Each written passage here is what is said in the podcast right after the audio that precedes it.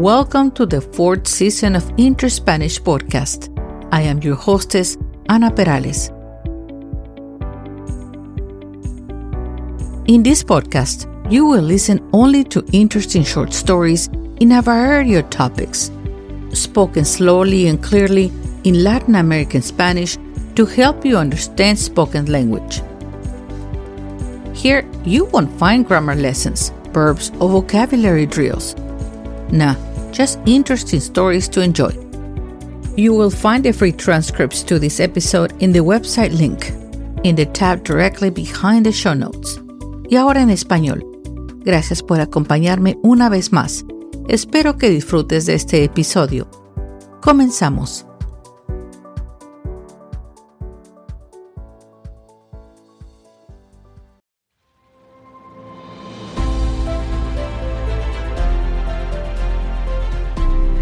Para muchos visitantes de la ciudad de Los Ángeles, California, no hay foto más codiciada que una toma del mundialmente famoso letrero de Hollywood. Aunque es visible desde toda la ciudad, desde su posición elevada, en realidad puede ser sorprendentemente difícil conseguir una toma con un buen ángulo. Hola, hoy te voy a contar la historia del ascenso, la ruina y la restauración de este letrero, o cartel como también se le puede llamar.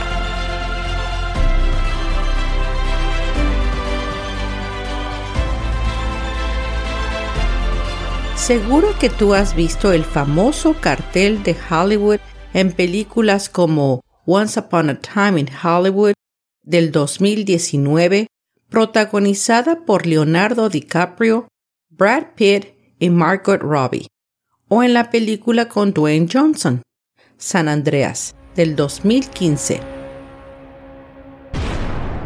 donde un día aparentemente ideal se vuelve desastroso cuando la notoria falla de San Andrés en California desencadena un devastador terremoto de magnitud 9.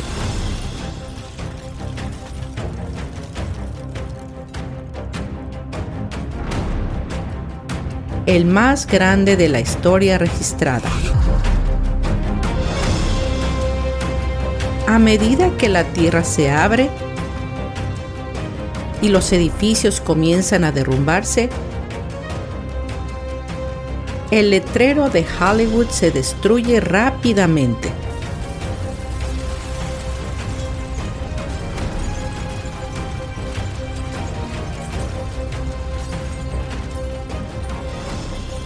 La industria cinematográfica nació en 1907 y Estados Unidos estaba oficialmente enloquecido por el cine.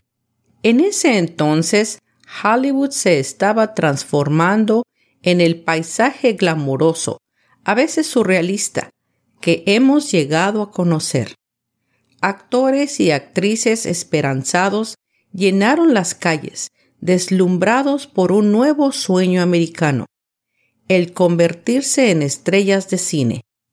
Muchos de los grandes estudios de la industria cinematográfica contribuyeron al glamour del área y enseguida surgieron nuevos restaurantes, extravagantes teatros de cine y elegantes clubs nocturnos completando el icónico paisaje en los bulevares de Hollywood y Sunset.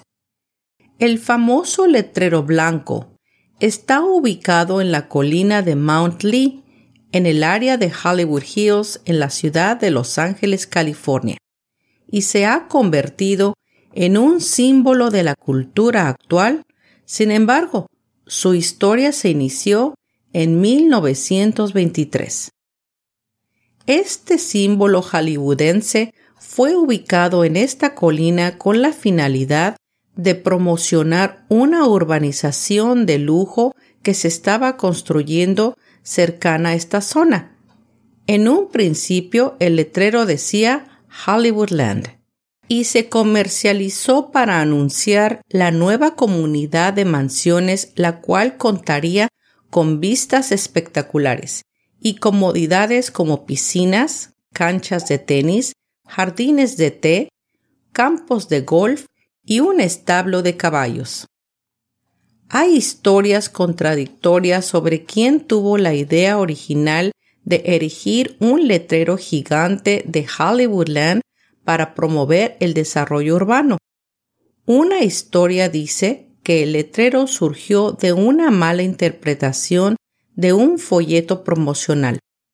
El dibujo incluía un mapa de calles del desarrollo con la palabra Hollywoodland, escrita a lápiz en las colinas simplemente para indicar el lugar donde la nueva construcción se realizaría.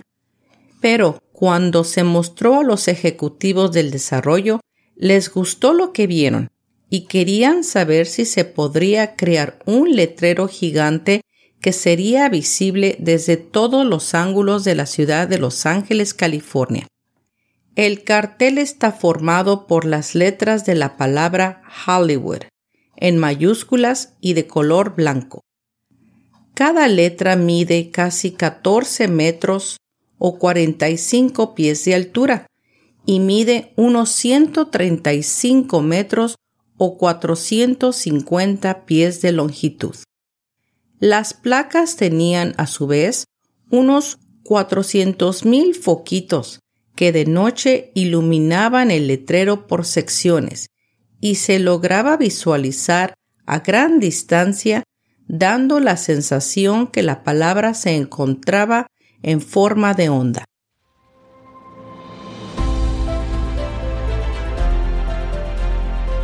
El gran desafío de la construcción. A pesar de la visibilidad del proyecto, no hubo noticias contemporáneas sobre la creación del letrero. Sin embargo, las fotografías de la construcción cuentan la historia de una intrépida aventura se estableció un camino entre la maleza de la ladera, lo que permitió que un tractor arrastrara la mayoría de los materiales, incluidos los postes grandes que servirían como postes de soporte del letrero, a unos 75 metros del sitio. El último tramo del viaje fue demasiado empinado para conducir por lo que se usaron mulas para arrastrar los postes hasta el destino final. El letrero se encendió por primera vez en diciembre de 1923. Un artículo de periódico de la ciudad de Los Ángeles decía, el inmenso letrero de Hollywoodland, que se cree que es el más grande del mundo, se iluminará esta noche. Qué emocionante ha de haber sido. Imagínate haber visto esto desde algún lugar de Los Ángeles y saber que era un momento histórico. Como cualquier leyenda de Hollywood, el letrero ha provocado una gran cantidad de leyendas, rumores y mitos urbanos.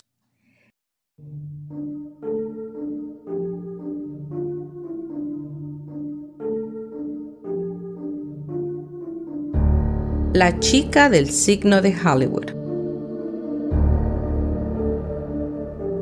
El 18 de septiembre de 1932, un excursionista descubrió un zapato de mujer, una chaqueta y un bolso en el cañón debajo del letrero. El bolso contenía un solo artículo, una nota escrita a mano que decía, me temo que soy un cobarde. Lo siento mucho.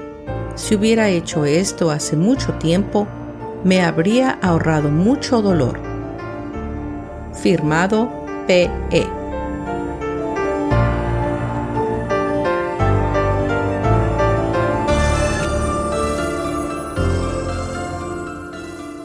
La policía hizo un recorrido por la zona para buscar y encontrar pistas y evidencia. Pronto encontraron lo que buscaban. Allí, en la parte inferior de la letra H del signo, yacía el cuerpo de P.E. Millicent Peck and Whistle.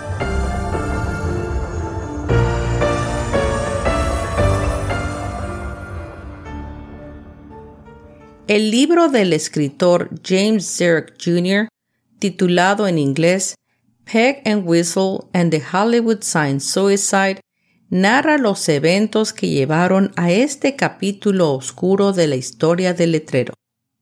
Peg and Whistle fue una actriz británica quien comenzó su carrera en el escenario en 1925 y comenzó a actuar en obras de teatro y en varias producciones de Broadway en Nueva York. El 19 de abril de 1927, después de un torbellino de romance, Peck se casó con el también actor Robert Keith. Robert le aseguró a Peck que esta era la primera vez que se casaba, pero no era cierto. Peg pronto descubrió que tenía una esposa anterior y un hijo, Brian Keith, quien se convirtió en un actor de éxito en Norteamérica. Después de meses de sufrimiento en un matrimonio abusivo, Peg obtuvo un divorcio en 1929 y pudo reanudar su carrera teatral. Los pasos que llevaron al suicidio de Peg comenzaron a principios del verano de 1932. En el lapso de unas pocas semanas había roto ya dos compromisos laborales, un pecado capital en el mundo teatral. En agosto de 1932, su carrera cinematográfica se descarriló. Esto quiere decir que se salió del camino que llevaba y sucedió tan rápido como comenzó. Los hechos ocurridos destruyeron el alma y el espíritu de Peg. El golpe mayor para ella fue que había sido rechazada de la comunidad teatral debido a su comportamiento de no cumplir con los compromisos laborales con las compañías anteriores. Ella había soñado con el éxito teatral, pero eso ya no sería posible. Tenía tan solo 24 años de edad y ya había sido incluida en la lista negra. El viernes 16 de septiembre de 1932, Peck les dijo a sus tíos que iba a comprar un libro en la farmacia de la ciudad de Hollywood.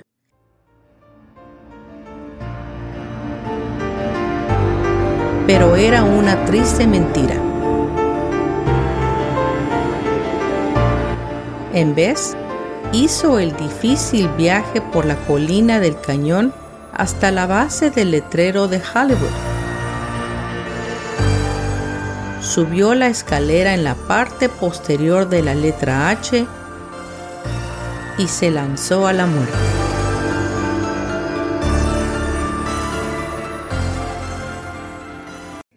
Peck se quedó no identificada hasta que su tío con quien vivía en Beechwood Drive identificó el cadáver. Él fue quien conectó su identidad con las iniciales de la nota PE, la cual había sido publicada en los periódicos locales. Peg Whistle, una joven talentosa e inteligente quedó reducida a una caricatura sensacionalista, la chica del letrero de Hollywood.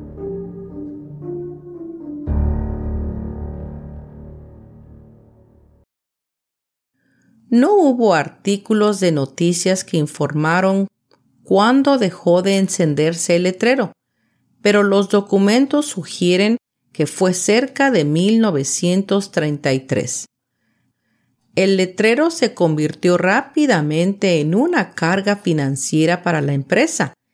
El costo de su mantenimiento era más de lo que generaba en términos de ingresos.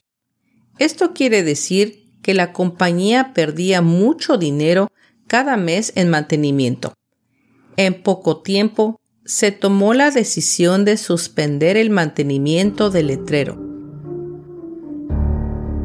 Y así se apagó el cartel.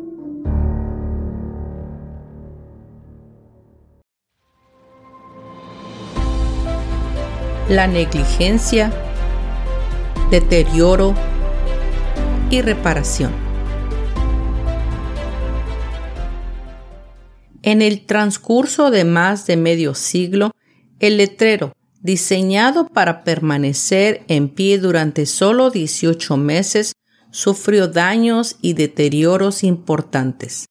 Pero la pregunta más grande era ¿qué hacer con algo así tan masivo y altamente visible?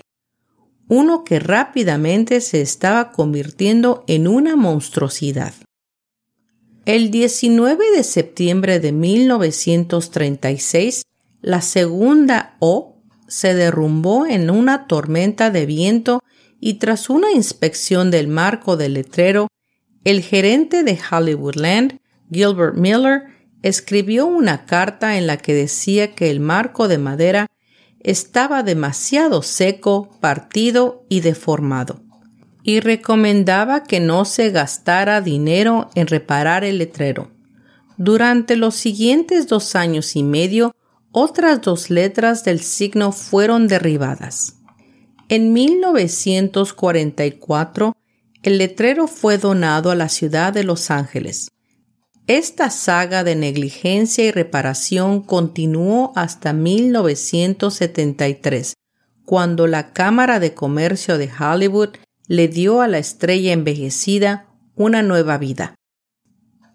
Desafortunadamente, el declive del signo continuó bajo la propiedad de la ciudad.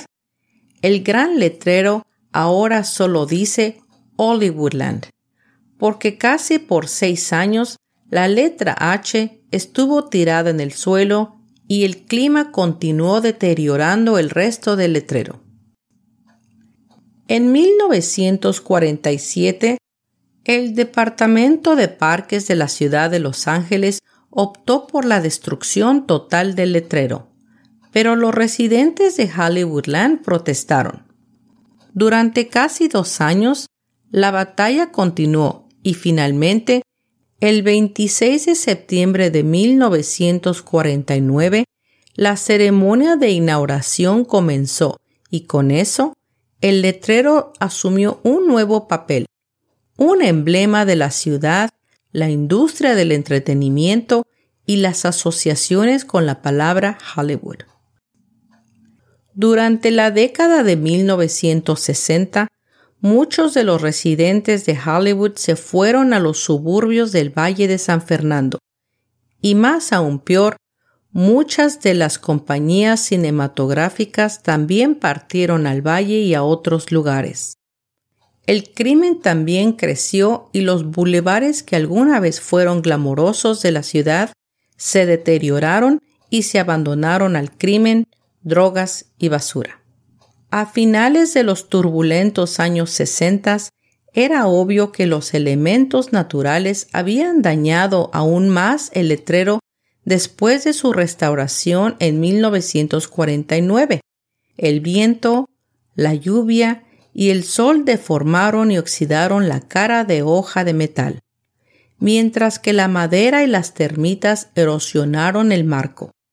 El orgulloso emblema de Hollywood ahora servía como una deslumbrante insignia de deshonor para una ciudad en declive. Oxidada, ruinosa, lista para derrumbarse por su propio peso. El tiempo había pasado maltratando el letrero, pero también estaba empezando a ganarse un significado histórico. En 1973, el letrero fue designado Monumento Histórico Cultural 111 en septiembre de 1973, el letrero tuvo un lavado de cara que no incluyó ni reparaciones estructurales ni reemplazo de piezas metálicas dañadas o faltantes. Pero el letrero necesitaba más que una solución cosmética. El letrero no se podía reparar y necesitaba ser reemplazado por completo. Una vez más, la comunidad se puso en acción y el 25 de mayo de 1978, la Cámara de Comercio de Hollywood lanzó una campaña para salvar el letrero. La campaña se llamó Save the Sign en inglés, con el objetivo de juntar 250 mil dólares para construir un nuevo letrero de Hollywood más permanente del mismo diseño y tamaño que el original. Una vez que se eliminó el antiguo letrero del sitio, comenzó el trabajo real.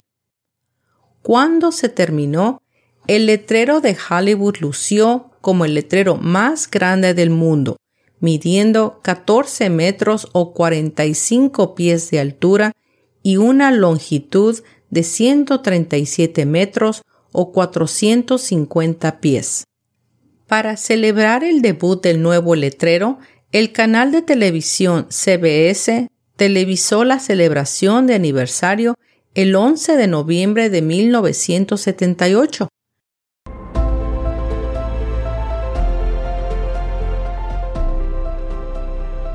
Aproximadamente a las 8 de la noche, el letrero se iluminó con dos rayos láser de argón y 23 reflectores haciendo del letrero la estrella más grande de Hollywood.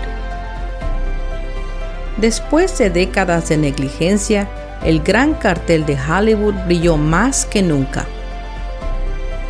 Hoy día es todo un espectáculo visual de ver el letrero en la colina.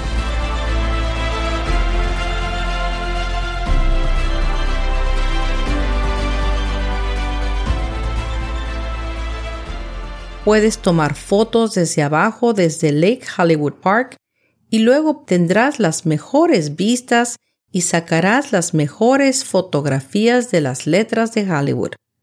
Pero no solo se puede apreciar de lejos, sino también uno puede hacer una excursión y subir al letrero. Pero antes de que te animes a subir, debes saber lo siguiente.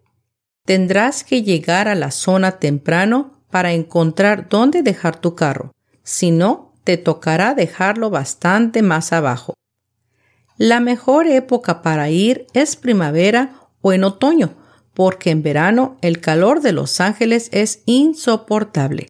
Y no olvides llevar buenos zapatos, bastante agua, protección solar, una cachucha y algo de comer. Hace algunos años, a mediados de septiembre, fui con mi familia en una caminata organizada para visitar el letrero. Subimos la colina por senderos de tierra que duraron seis millas o 9.5 kilómetros solo de subida y que nos llevó detrás del letrero. ¡Ay, Dios mío! ¡Qué cansancio! Al llegar a la cima, había vallas para no acceder a las letras. Está prohibido llegar a tocarlas. Ojito con eso de hacerse listo, que hay muchas cámaras y si no cumples las normas, las multas son altas.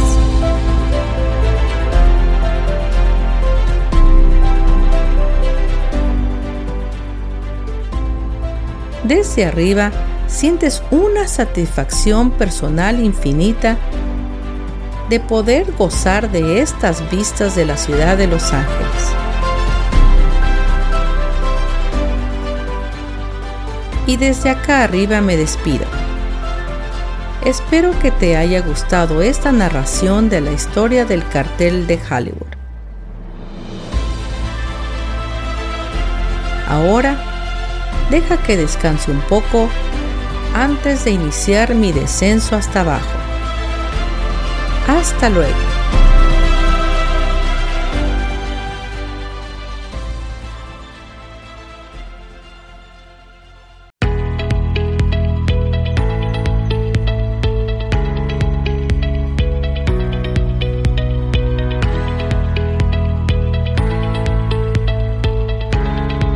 Llegado al final de este episodio y quiero agradecerte el que me hayas prestado tu atención y escuchado hasta el final.